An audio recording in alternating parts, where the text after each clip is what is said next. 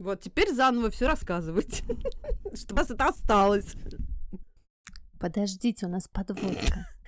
Всегда, всегда сравнивать себя с матерью Тургенева. Даже Пэтсона спиц, э, спицуном у мотылька. А мотылек этот явно, знаете, вот это вот порхающий, наивное создание. Это очень глубокая мысль. Давай. Здравствуйте! Это подкаст «Мам, почитай». Самый детский из всех литературных и самый литературный из всех детских подкастов. Здесь будет много книг, предвзятых мнений и споров о том, что и как читать с детьми. А спорить и делиться мнениями с вами будем я, Катерина Нигматульна. Я, Катя Владимирова. И я, Екатерина Фурцева. У меня двое детей, Никита, ему 15, и София, ей 13. Моему сыну Дане 9 лет.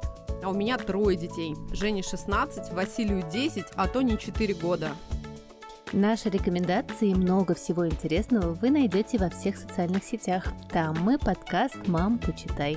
А еще нам очень важна ваша поддержка, и мы благодарим всех, кто оставил нам чаевые на новую обложку. Оставляйте нам еще, это просто самый классный ваш нам подарок э, на Новый год.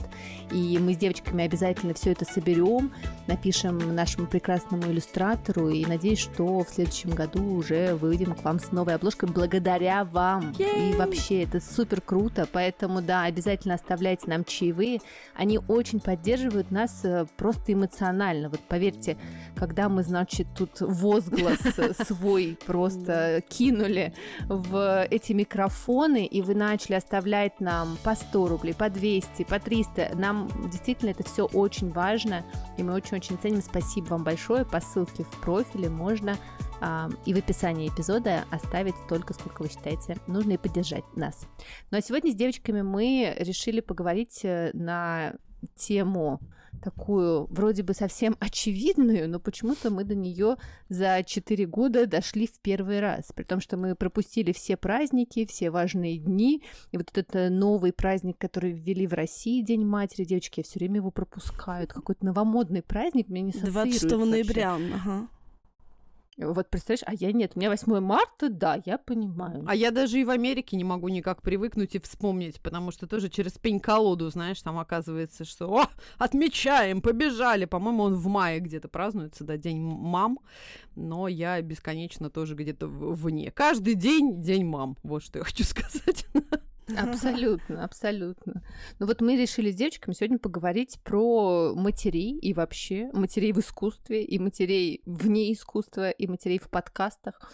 И, наверное, мы на эту тему могли бы вообще отдельный подкаст с девочками записать. Мы так э, много друг другу плачемся и смеемся, и делимся всякими историями, но вот почему-то никогда про эту тему не говорили. Девочки, ну что у вас? Расскажите мне по Потому что тема, слушайте, необъятная. Это страшно даже, знаешь, начинать и подступаться. Мне кажется, это, это сразу можно на несколько лет вперед. Хотя, когда только объявили название про то, что пишем про матерей, я сразу схватилась за голову, потому что поняла, что так, у меня как-то так сложилось, что последние несколько месяцев все книжки детские, например, которые мы читаем, там вообще нет матерей. Можете себе представить? Там главные герои отцы, бабушки. Я такая, боже, гориллы. О, да, как обычно. Все, что я люблю. Даже Пэтсона спиц, э, спицуном, и даже Пэтсона с Финдусом не, не вспомнишь, Точно. понимаешь? Абсолютно, абсолютно. Хотя, чем Пэтсон не мать, объясните мне. И Груффало, Груффало тоже, чем не мать. Хотя он отец. Да. Да. Вот, вот именно. Да. да. Хотя ясно, что вообще, конечно, роль матери это настолько вообще фигура матери в жизни каждого человека, да, она может быть насколько счастливый, прекрасный, замечательный, либо наоборот, да, можно ведь с самого детства просто переломать. Герой будет разбираться исключительно со своими отношениями с матерью. Это же просто, это же вселенная. Мать — это вселенная отдельная, я считаю. Мы помним, мать Тургенева, помнишь? Помню. Всегда, всегда сравнивать себя с матерью Тургенева. Достаточно ли я хорошая мать? Достаточно. Абсолютно. Я вот недавно где-то прочитала, знаете, что прекрасную фразу про то, что что... И мне она очень понравилась и зацепила, что если ваши дети знают, что вы их любите, вот вы уже достаточно крутая, прекрасная, замечательная, хорошая мать. И я подумала, боже, точно, как это верно и просто, потому что как только начинается разговор про вот эти вот, а что значит быть хорошей матерью, а как, а где, тут всплывают просто миллионы, миллиарды советов, рекомендаций, ну то есть вот от матерей ожидания просто жесть, я не знаю, от президента ни одной страны таких нет ожиданий. От, я, ну, вообще, от ни одного, наверное, ученого, специалиста какой-нибудь суперсложной области, как от матерей, понимаешь? Ты должна быть не то, что автомото, велофото и, и вообще, а еще и а, всем быть приятной, удобной, симпатичной, ну, про, ну, просто жесть. И вот эта меня фраза так порадовала, я подумала, боже, ну, правда, вот если наши дети знают, что мы их любим, отлично, все, ставим себе жирную куда-то галочку на лоб и немножечко хотя бы уже расслабляемся, значит, мы уже замечательные матери. Ура нам! Что у вас? Расскажите. Абсолютно. Мне кажется, потому что, знаете, на границах матерей лезгинку танцуют просто. Джигу-дрыгу, я бы сказала. Господи, матери, обнимемся. Давайте уже на секундочку хотя бы. Обнимемся, да.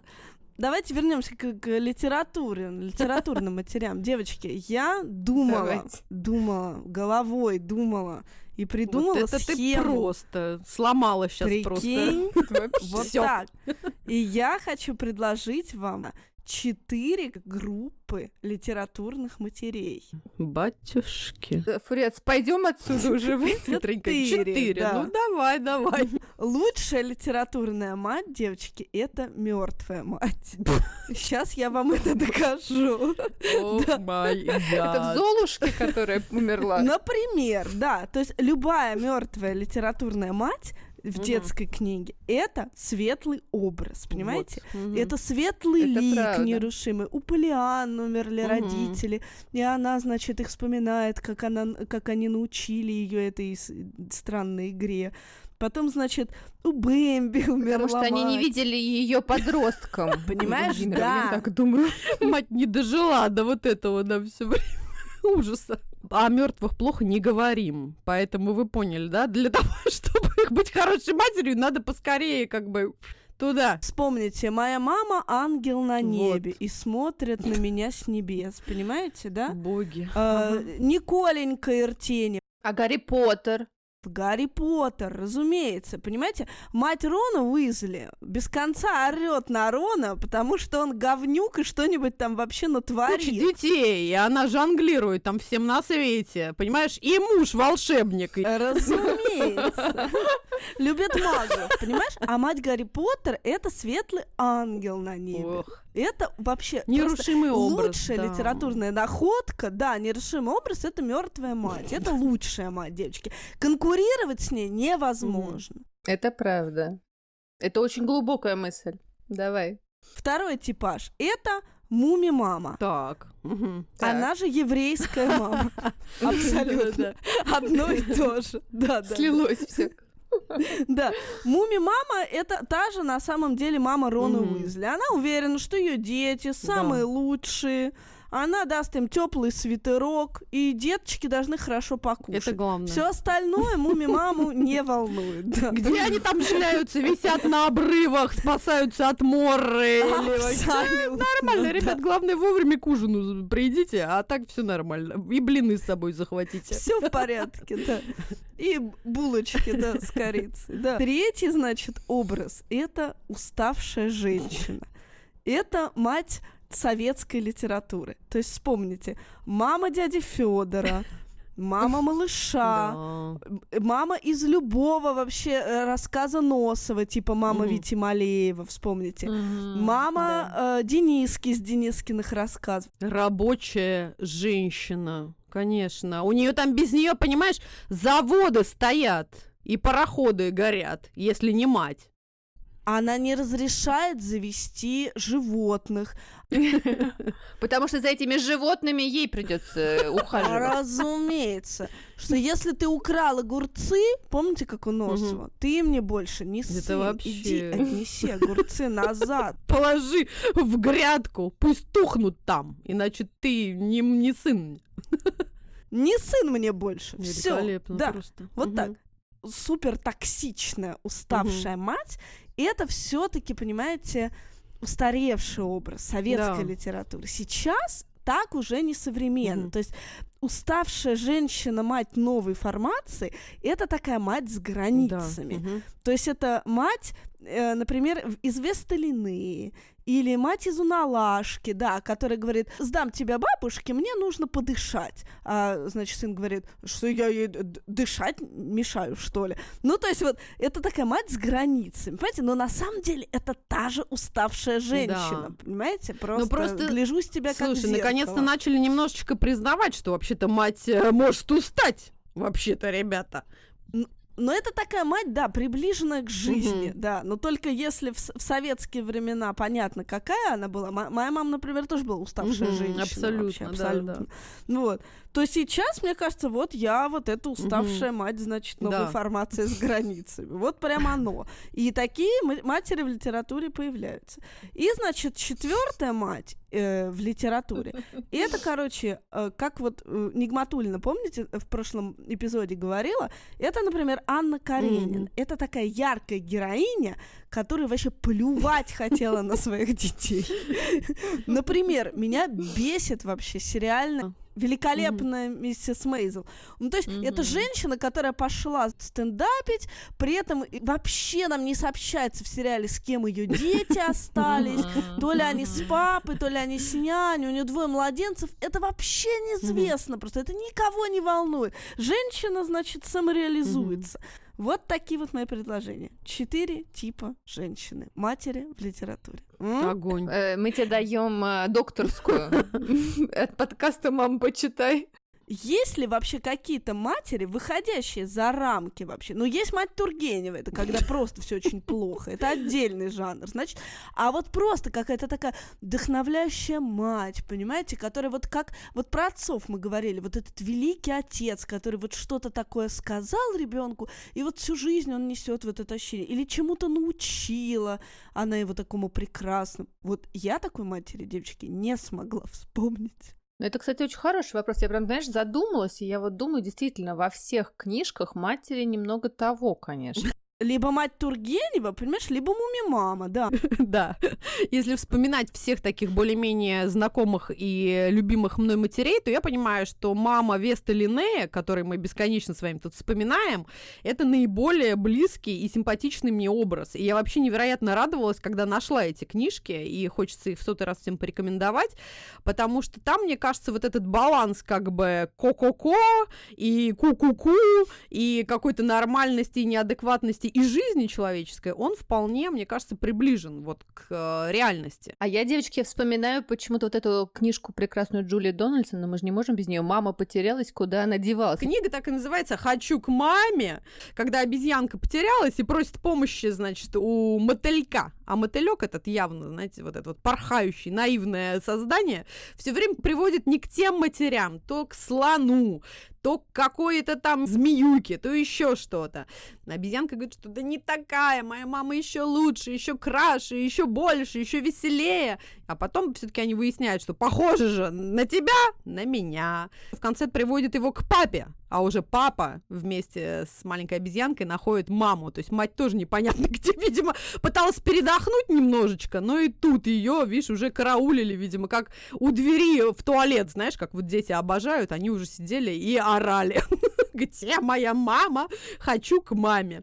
Вот, это будет моя первая рекомендация. Фурец, ну это твоя любимая Агата Кристи, которая взяла и да. на 4 дня всю Англию подняла на уши.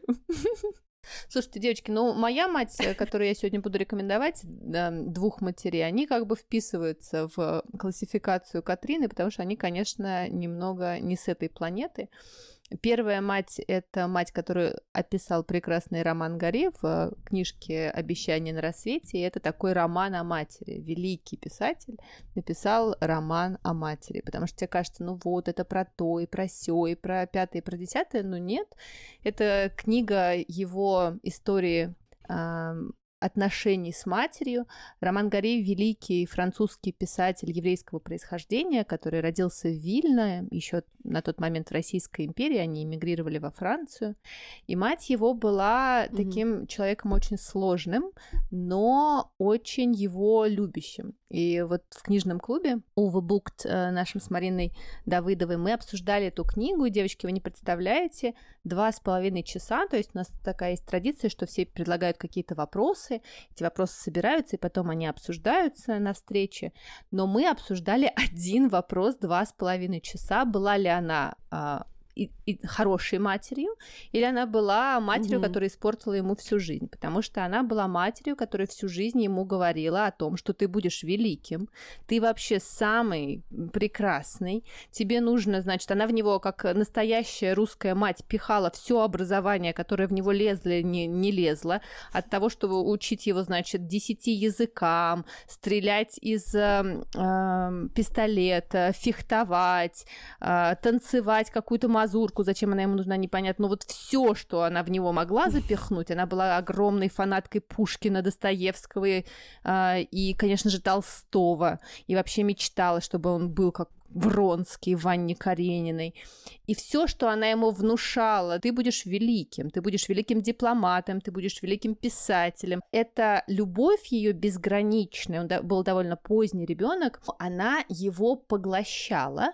И э, такой момент, который, знаете, наверное, делит твои впечатления на до и после, она же очень много от него требовала, потому что когда над ним издевались, он очень часто ходил э, в детстве и говорил всем, что я буду великим, и когда да, над ним ужасный, издевались, ужасный момент. это ужасный момент абсолютно, да, когда над ним издевались, я... и соседи оскорбляли в Польше как раз э, ее, и она сказала, куда ты явился, тебя должны были принести полумертвым, а ты, ты должен умереть был, когда твою мать так э, оскорбляют.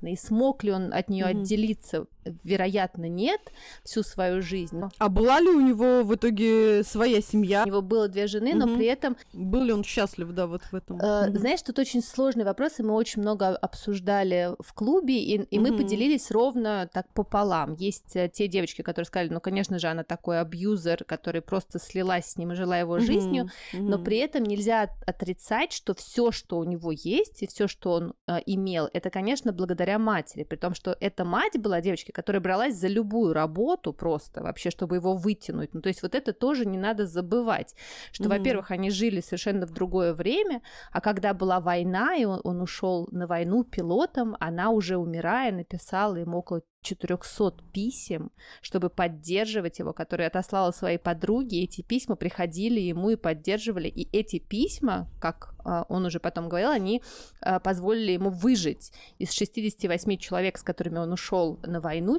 выжило угу, четверо. Угу. Он был один из этих четырех. И он стал всем, о чем мать мечтала. Он стал великим э, французским писателем, единственным получившим два раза Ганкуровскую премию да, да, благодаря да. мистификации с э, Эмилем Ажаром. Он стал э, дипломатом в Америке, Фурец, представляешь, он там как раз в Лос-Анджелесе, mm-hmm. по-моему, был. Ага. И вот эта история, конечно, абсолютно невероятное. Ты читаешь, и ты все время это проецируешь на себя, потому что когда я э, читала mm-hmm. вот эти моменты, как она все, что она зарабатывала, она тратила, в общем-то, на сына, на его образование, искала ему лучших учителей, я думаю, это же я, спасите, помогите, понимаете? Как бы, что будут писать мои дети в мемуарах своих, это же тоже непонятно. Но при этом, знаете, есть такая история, которая очень важна, мне кажется, тоже это э, Джоан Роллинг, когда она выступала в Гарварде перед студентами. У нее же тоже были довольно такие сложные отношения с родителями, которые мечтали, чтобы она стала mm-hmm. экономистом, юристом, вот этим вот всем, mm-hmm. э, и запрещали ей э, изучать то, что она хочет, вот эти все древние языки, из которых как раз и вырос потом, наверное, Гарри Поттер отчасти. И она да. сказала mm-hmm. такую э, мысль всем студентам, говорит, что у того момента, как вы можете винить в своей жизни родителей, есть срок годности. В какой-то момент нужно mm-hmm. силой воли отрезать себя и перестать это делать и взять за свою жизнь а, ответственность на себя. Да, и вот, например, угу. у Романа Гори таких моментов было много. Он уезжал в Париж жить, но потом возвращался, он уезжал на службу, но все время возвращался. То есть вот это вот, конечно, пуповина, которая, наверное, так и не была отрезана в его случае, это кто знает, что бы было. Стал бы он Романом Гори без а, Нины, никто не знает. Но это, конечно, такая мать а, которая всю свою жизнь положила на то, как она считала, нужно любить своего сына. И книга тяжелая, неровная. Вот мы обсуждали как раз в книжном и клубе, фильм что Роману Гарри. прекрасный. Слушай, ну вы знаешь, по поводу фильма мы тоже разделились какие-то нас мнения. Разделились, сказал, да, я ужас, страшно люблю. Да. Наша прекрасная Марина Степнова сказала, я не смогла даже смотреть 20 минут, это ужасный фильм, например, поэтому... Да ладно, а, я его обожаю, да. Лямина мне заставила Лямина мне его посмотреть, она его очень любит. Mm. Но там, а, мне кажется, немножечко гротескно все это показано, на мой взгляд. Но я с тобой согласна, он мне больше понравился, чем, чем нет. Вот, вот такая мать, а, благодаря которой появился роман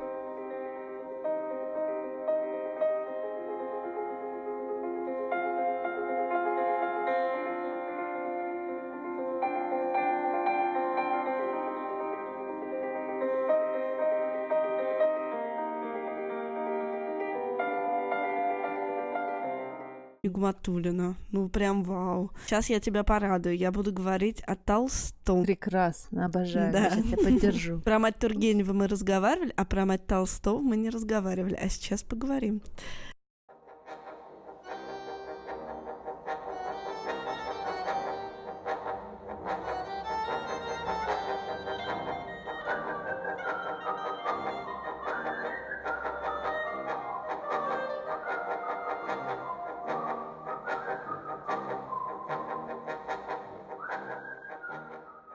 Идеально. А, буду я говорить, да, про роман Толстого «Детство».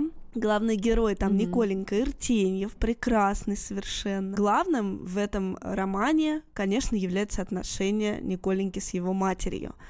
А, его мать умирает, когда ему было, забегая вперед, 11 лет. И вот это раннее его детство до 11 лет, это, конечно, ну, тот рай, тот Эдем, да, к которому он потом всю жизнь будет возвращаться.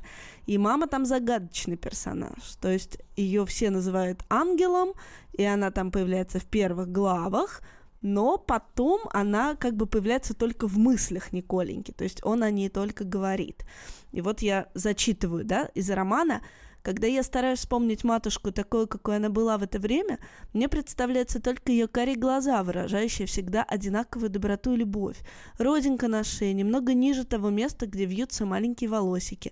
Шитый белый воротничок, нежная сухая рука, которая так часто меня ласкала и которую я так часто целовал. Целовал, девочки. Но общее выражение ускользает от меня. Там есть чудесные совершенно кусочки, как он вскакивает, а, обвивает руками ее шею, прижимает голову к ее груди и задыхаясь, значит, кричит, ах, милая, милая мамаша, как я тебя люблю. И, и она улыбается, значит, своей, конечно, грустной, очаровательной улыбкой, вы понимаете, девочки, да? Берет обеими руками мою голову, целует меня в лоб и кладет к себе на колени. Так ты меня очень любишь? Она молчит с минуту, а потом говорит, смотри, всегда люби меня, никогда не забывай. Если не будет твоей мамаши, ты не забудешь ее? Не забудешь, Николенька, а? Девочки, каково вообще, да? Будешь любить маменьку? Ну вот, и он, значит, там рыдает, как он ее любит, встает на колени, и вот это вот все. Ну и здесь надо понимать, что сам Толстой потерял мать, когда ему было два года. Э, вся эта история написанная, да, весь этот роман детства, э, это, конечно, способ достроить отношения со своей матерью. Похоже, вот за эти два года все-таки мать Толстому много чего успела дать, вот какой-то базовой вот этой любви. То есть, по всей видимости, она была довольно нежной матерью, потому что всю жизнь он нес вот эту любовь и вот это свое сиротство в себе, но при этом, похоже, вот это заложенное какое-то чувство, оно сделало его все же вот таким эмпатичным, таким э, прекрасным автором, да, каким он был. И в этом смысле Николенька это, конечно, он, да.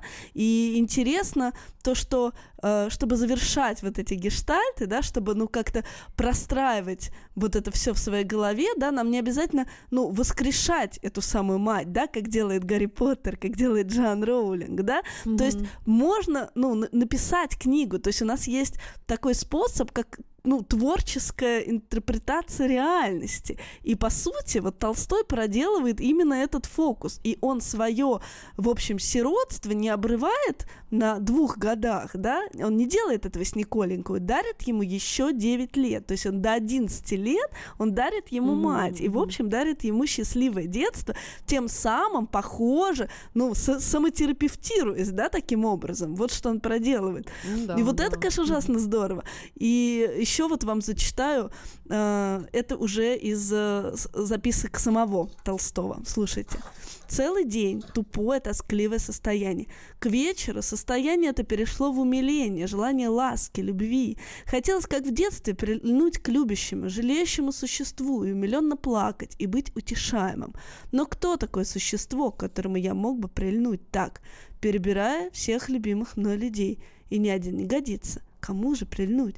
Сделаться маленьким и к матери, как я представляю ей себе. Да, да, маменька, которую я никогда не называл, еще не умею говорить.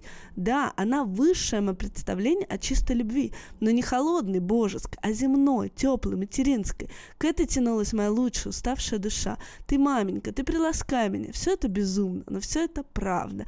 И вот он пишет этой девочке самое главное. Ему 78 лет. 78, он глубокий старик, представляете? И все равно материнской ласки, да, то есть вот всю жизнь он это несет. И это, конечно, ну, удивительно для меня. Он ее не знал, и даже более того, он не видел ее изображения, потому что ее даже портретов никаких не сохранилось. И то есть все, что он мог, это вот, ну, только фантазировать о ней. И в этом смысле, конечно, мне кажется, что Толстой и Гарри Поттер здесь просто все, как мы любим, девочки, сливаются в одного человека в этом месте. Это же абсолютно, абсолютно, абсолютно да, он, да. да. Прекрасно, мне очень нравится. Слушай, у меня прям много мыслей, пока я тебя слушала. Первая мысль, я сейчас э, досмотрела первую часть «Короны», вышла часть как раз Диана, когда умирает, и там есть такой момент, когда Диана уже разбивается в Париже э, с Доди Альфаедом, и все э, сообщают королевской семье, и Чарльз плачет, это действительно так, он действительно очень плакал, у них были на самом деле очень хорошие отношения после развода, когда прошел какой-то период, они довольно хорошо да, общались и дружили, были, да. Угу. И он плачет, а, и как раз ему звонит в сериале Камила и говорит, ну ты мальчикам уже сказала, он сказал, нет, я не буду их будить, пока они спят, у них еще есть мама. И это, конечно, О, разрывает сердце, потому что да. это ну, невероятная история. Ужасно. А еще когда ты сказала вот это прекрасное слово мамаша, девочки, ну я же вспомнила, конечно же, мамаша Цацики, здоровая мать. Точно, мы забыли ее. Мы забыли ее, конечно. Это безумная, прекрасная мать. Мне кажется, да, ее стоит вспомнить. А когда ты говорила про Толстого, я подумала, что это очень интересно, ведь у Толстого есть еще и взгляд на материнство при этом. Вот, например, Ванне Карениной, он же к Долли, Долли такая мать-наседка, а, но он к ней относится, ну я вот не могу сказать, что прям очень, он ее жалеет, но сказать, что он ей восхищается, угу. я не могу, например. А восхищается ли он Анной Карениной, мне кажется, все-таки да, несмотря на всю ее сложность. Слушай, ну а мать Китти, он прям высмеивает, вспомни. Она прям у него миссис да. Беннет вообще, да, практически да. с гордостью и предубеждением. Ох, девы, да, конечно, все эти а, воспоминания, да, теплых рук мамы, это, конечно, я абсолютно тоже согласна с Львом Николаевичем. И до сих пор вот я понимаю, что действительно для меня это тоже всегда, знаете, в моменты какого-то очень сильного такого отчаяния я понимаю тоже и вспоминаю исключительно руки мамы, и мне всегда больше всего на свете хочется, чтобы вот ее руки гладили меня по волосам. Хотя я понимаю, что это были, да, там какие-то 30-летия назад, все это, да, там происходило последние разы. 25 лет я без мамы, и сейчас мне уже больше 40, и все равно Кать, абсолютно давно, согласна, вот. что это... Да, и до сих пор это вот в какие-то моменты вот такой величайшей моей слабости я, конечно, больше всего на свете хочу, чтобы вот, знаешь, на минуту вспомнить э, вот это чувство, и даже страшно, да, что ты можешь забыть об этом, хотя я надеюсь, что никогда этого не произойдет. Но вы еще очень похожи с мамой, Катрина. Я вспоминаю ваши фотографии, которые ты выкладывала. Я ж, ну, понимаешь, ты понятно, в кого mm. ты. То есть вот эта ее огромная улыбка. Ее, мне кажется, вот эти тоже... Mm. Знаешь, у меня такое ощущение, что у нее даже волосы какие-то были вот такого же цвета безумного, как у тебя. Вот они разноцветные, да, да, да. Так и было, потому что последние вот наши годы я такая была уже студентка, любитель, экспериментатор, и э, мама была моим первым таким человеком, который мне дозволял красить ей волосы нравился. Моя первая любовь Кости Чалах, рок-звезда. Привет Константину и всей текилы джаз. А, и вот моя мама. Они у меня были вдвоем а. абсолютно такие добровольные, подопытные, на которых я начинала свой путь а, по окраске волос. Слушайте, а я хотела, знаете, сегодня порекомендовать еще книгу. Как раз мы уже с вами упомянули, да, о том, как э, на самом деле не просто матерям бывает. Я совсем недавно, буквально в этом году, вот э, нашла книгу которая, мне кажется, очень тоже важная для всех матерей или друзей матерей, или родных матерей, потому что эта книжка говорит про материнскую депрессию, и мне кажется, в последнее время мы стали все-таки больше уделять этому внимание. Вообще во всем мире, слава богу, стали как-то об этом шире говорить, без э, каких-то бесконечных упреков матерей, да, без каких-то замалчиваний. Книга сделана для детей, безусловно, но вот повторюсь, что мне кажется, для взрослых она прям тоже супер важна. Она называется «Мамины волосы». Это издательство «Поляндрия», и написала ее Грудаль. И в качестве метафоры метафоры для объяснения, да, автор использует вот а, образ маминых волос. И книга начинается с того, что мама счастливая, довольная, очень яркая, в ее прекрасных, длинных, расчесанных, мягких, великолепных волосах играет солнце. Дочка говорит маме, как она ее любит, мама говорит в ответ, что и она ее обожает, какие они счастливые, как все замечательно.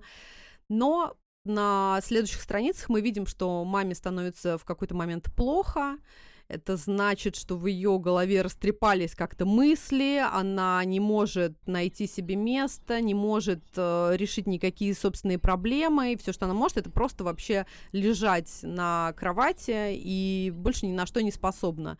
И ребенок видит вот эту картину, что все прекрасные ее золотые, расчесанные, мягкие волосы, они как будто бы спутались, они все в каких-то колтунах. Мама не отвечает на ее вопрос, иногда же даже не способна приготовить ей обед, ответить ей.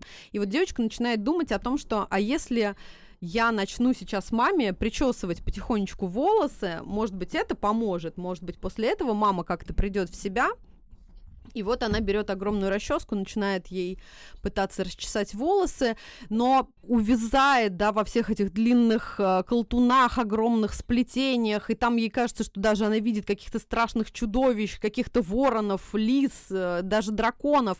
То есть, мне кажется, вот здесь очень классно показано, что ребенок на самом деле не может справиться, да, с этой ситуацией, что это не задача ребенка распутать вот эти все проблемы материнские.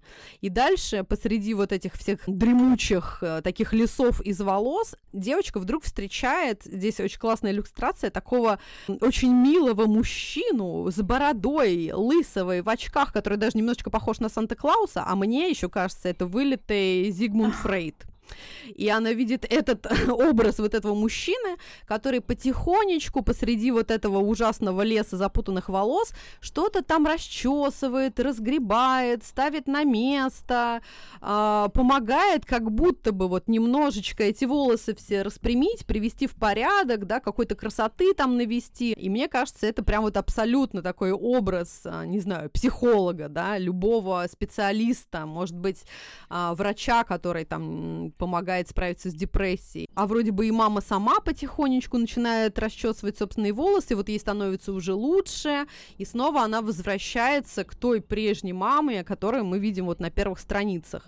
Это тоже очень классный момент того, что нам показано, что все-таки, да, вот бывают такие дни, у каждой, наверное, мамы абсолютно точно, и это окей, и маме, правда, нужно дать, наверное, время и на себя, и разобраться со своими горестями, тревогами, и страхами, усталостями, просто, наверное, иногда выспаться и передохнуть, а дальше будет все окей может быть, даже взрослым детям иногда полезно ее почитать, потому что я точно знаю, что у многих есть а, такие горести и обиды, когда кажется, да, вот из воспоминаний, что в какие-то моменты матери были холодны, может быть, не уделяли внимания, может быть, даже были злыми, раздраженными, и ребенок настолько это принимает на себя, когда вот такую личную какую-то боль и обиду, а что вполне возможно, это был просто момент какой-то сильнейшей усталости и депрессивного состояния мамы. И вот как Катрина говорила, что да, в какой-то момент надо принять э, то, что мы должны простить родителей, отпустить, не винить бесконечно во всем собственных родителей, особенно матерей, потому что действительно это невероятный вообще объем труд и столько сил и столько нужно всего, что не все справляются, и очень важно поддерживать, бесконечно поддерживать матерей, и мне кажется, вот было бы круто, если бы большинство взрослых все-таки эту книгу посмотрело, особенно если вы знаете, что ваши родные, друзья, партнеры, кто угодно сейчас ждут детей, чтобы немножечко быть вот заранее так в курсе, что, слушайте, такое бывает. Это не катастрофа, из этого можно выползти. Главное, ну, без, бесконечно помогать мамам. Слушай, Катрин, ну знаешь, в пандан тебе ты сейчас рассказывала, это, мне кажется, мега важная а, тема. Мне сразу вспомнился сериал, который я смотрела, он называется «Флейшман в беде», а, сериал, который сняли по угу. а, роману Тэфи Бродесер Акнер. Я книгу не читала, но очень классный сериал, я вам очень его советую. История идет от лица а, Тоби Флейшмана, это доктор, очень уважаемый, и вот мы видим его в начале сериала а, одного, он остается один с двумя детьми, а жена исчезает просто в закат, непонятно куда. Там есть какая-то маленькая сцена, и все, и ее нет. И она исчезает совершенно не предупредив его. То есть он а, утром встает, а никого нету, а тут дети, которых, оказывается, надо там вести в школу, куда-то тащить, а у него работа. Да. И мы видим а, всю историю сначала его глазами, как вот этот отец, который остается и такой несчастный, и нам его так жалко. А там еще играет э, эм, актер его, который играл Цукерберга в социальной сети, если вы помните. И нам его так жалко. Джесси Айзенберг. Угу, вот угу. он. Вроде такой отец хороший и доктор хороший. А потом это такая история перевертыш. Мы видим эту историю глазами его подруги, которую он случайно встречает, его бывшая подруга, там какая-то университетская, которая когда-то была в него влюблена, и вот вроде бы это она рассказывает теперь эту историю. А в самом конце, сейчас будет спойлер, так что если хотите, перекрутите, пожалуйста, там 20 секунд, мы, оказывается, видим историю этой несчастной жены, которая вообще вы выгорела, которой вообще никто никогда не спрашивал, как она чувствует. И когда у нее э, были роды, с ней очень плохо поступил доктор, а муж там куда-то вышел и этого не видел. И для нее это была такая огромная травма, потеря вообще физическая, э, ей нанесли боль, и ей было очень сложно. А потом она еще и потеряла весь статус. Она была, э, она работала, а потом родились двое детей, и, и у нее забрали все. И все говорят, давай, все эти, давай, мы мы тебя поздравляем, радуйся, радуйся да. кайфуй. И вот эта вот история, когда она просто не выдерживает, у нее случается срыв, а никто никогда у нее не спрашивал, а ты как вообще? История переворачивается с ног на голову, и ты думаешь, Боже мой, ее так жалко, всех жалко, но мы вот весь сериал видим ее как монстра. Мать бросила двоих детей. Вот. И, а когда довести мать до такого состояния, а, очень важно, мне кажется, про это говорить. я вот хотела рассказывать про книжку Маргарит Дюрас «Любовник». А, прекрасная тоже книжка, тоже ганкуровский лауреат. И с одной стороны, это история девочки, которая живет э, в Индокитае, во Вьетнаме, 15-летней, и у нее завязывается роман с китайским любовником, 32 лет, и это такая автобиографичная история вообще самой Маргариты Дюрас. Вроде бы это роман про их отношения, но на самом деле это роман про ее отношения с матерью и материнское отношение с тремя детьми, у нее трое детей, из э, одного сына она обожает и боготворит, а остальных детей как-то вообще непонятно, что с ними происходит. У одной, значит, любовник 32-летний, у второго там вообще все плохо, и его булит постоянно старший сын. И вот эта история, конечно, э, я всегда думаю, девочки, когда сейчас читаю такие истории, а что бы написала мать? Вот если бы у нее были силы вообще, что бы она ответила, какой бы текст написала мать э, вот на все вот это. Сейчас, знаете, вот побыв э, в материнстве уже сколько, 15 лет, я прямо всех жалею сейчас. И мать Романа Гори мне жалко, и мать Маргарит Дюрас мне почему-то тоже очень жалко. Это всегда матери-одиночки еще, девочки, они mm-hmm. еще тащат всех детей на себе. Никто никогда не спрашивает, как у них дела. Девочки, ну, я бы хотела, да, завершить таким аккордом прекрасным. Я, вы знаете, очень люблю Марка Шагала, очень mm. люблю. И mm-hmm. обожаю его автобиографическую книгу, хотя он написал ее не в старости, а будучи еще довольно молодым человеком, он тогда покинул Витебск и жил в Петербурге. И, в общем, эта книга — это дань его детству, это дань Витебску и такой поклон, в общем, да, в сторону Витебска, и как он всю жизнь укрывал от, э, ну, грядущей катастрофы, которая разразилась. Миллионы евреев ушли в небо с пеплом Освенцима, вот он всю жизнь укрывал их на своих холстах, и, в общем, возрождал, да, тот волшебный Витебск, где они там все летят вообще в изумрудном небе, вот, и вместе там со свиньями, со слами, и, в общем, да. да. И с козлами, играющими на скрипке. Мир, где ничего не было. И вот он э, в этой же автобиографии делает, по сути, то же самое, рассказывает о своем отце, о своих непростых с ним отношениях, и об отце, который был торговцем селедки, и весь их дом, и отец были всегда, всегда пропахшими этой селедкой. Самое главное, конечно, это воспоминания о матери, и как он о ней рассказывает, мне, конечно, абсолютно сжимается сердце, стучится и спрашивает, «Сынок, что делаешь? Белла заходила, ты не голоден? Посмотри, мама, как тебе нравится?» Показывает ей, очевидно, да, свою работу. Один Господь знает, какими глазами она смотрит на мою картину. Я жду приговора. И, наконец, она медленно произносит. «Да, сынок, я вижу, у тебя есть талант.